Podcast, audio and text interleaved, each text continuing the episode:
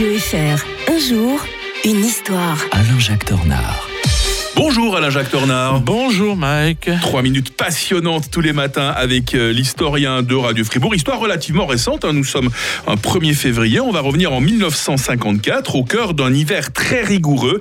L'abbé Pierre lance un appel à la miséricorde qui va rester dans les mémoires. hein. Et oui, on a tous euh, euh, cette image en tête parce que ça avait été filmé. C'était passé sur les ondes de la radio, dans les journaux. Il avait prononcé ces mots. Mes amis, au secours, une femme vient de mourir gelée cette nuit à 3 heures sur le trottoir du boulevard Sébastopol, serrant sur elle le papier par lequel avant-hier on l'avait expulsée. Et là, les Français sont très touchés parce que on est euh, moins de dix ans après la, la Seconde Guerre mondiale, et il y a eu tellement de destruction en France qu'on a eu du mal à se reloger.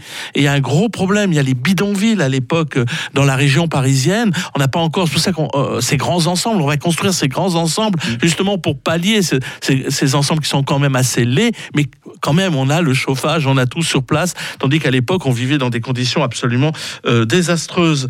Et euh, l'abbé Pierre est, est- est un personnage vraiment euh, étonnant. Vous savez que moi je suis un vieil anticlérical, mais l'abbé Pierre, je l'ai même, on l'a même mis dans mon dans l'exposition d'Alex, hein, parce que Ah et, ouais. et d'ailleurs c'est un des premiers tableaux d'étoiles qui, ont- qui- qui a été vendu lors de cette exposition. Mhm. euh, l'abbé Pierre et c'est tout de suite parti. On pouvait pas imaginer autrement. Alors il était né en 1912 euh, à Lyon et il est mort en 2007 euh, à Paris. Donc euh, euh, quand même une, une longue vie. Et donc il a consacré vraiment, on peut dire, toute sa vie euh, à euh, la charité.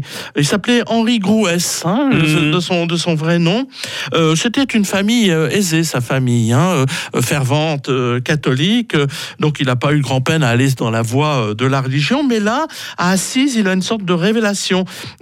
Il est persuadé de sa vocation religieuse à 15 ans. Il étudie avec les jésuites, mais il rejoint les capucins. Les capucins, c'est plutôt les, les pauvres, hein, euh, Mhm. pour les pauvres. Et là, il va avoir un magnifique comportement pendant la Seconde Guerre mondiale. Il va entrer dans la résistance et c'est là qu'il va prendre ce fameux nom d'abbé Pierre. Ah, Parce qu'il euh, il de- il devait camoufler son, son identité. Mhm. Il va d'ailleurs euh, protéger des juifs. Euh, beaucoup de prêtres se sont, beaucoup, se sont compromis avec le régime euh, de, de Vichy, mais pas, mais pas lui. euh. Alors, malgré la clandestinité, il arrive à rejoindre le général de Gaulle en 1943. Il sera même député à l'Assemblée nationale au, euh, lendemain de la Deuxième Guerre mondiale. Mais la politique, c'est pas son truc. Il voit bien que c'est pas comme ça qu'on va régler les problèmes. Et c'est pour ça qu'en 1949, eh ben, il crée la communauté des compagnons d'Emmaüs. Et en 54, qu'il prononce ces fameuses paroles qui vont euh, faire florès. Et c'est ainsi que cette communauté va pouvoir euh, se développer, prendre l'ampleur. Il va rencontrer les plus grands personnages de ce monde, comme Nehru, par exemple. Et euh, il nous fait penser un peu à Saint Vincent de Paul, qui au XVIIe siècle était aussi un peu euh, comme cela. Ouais.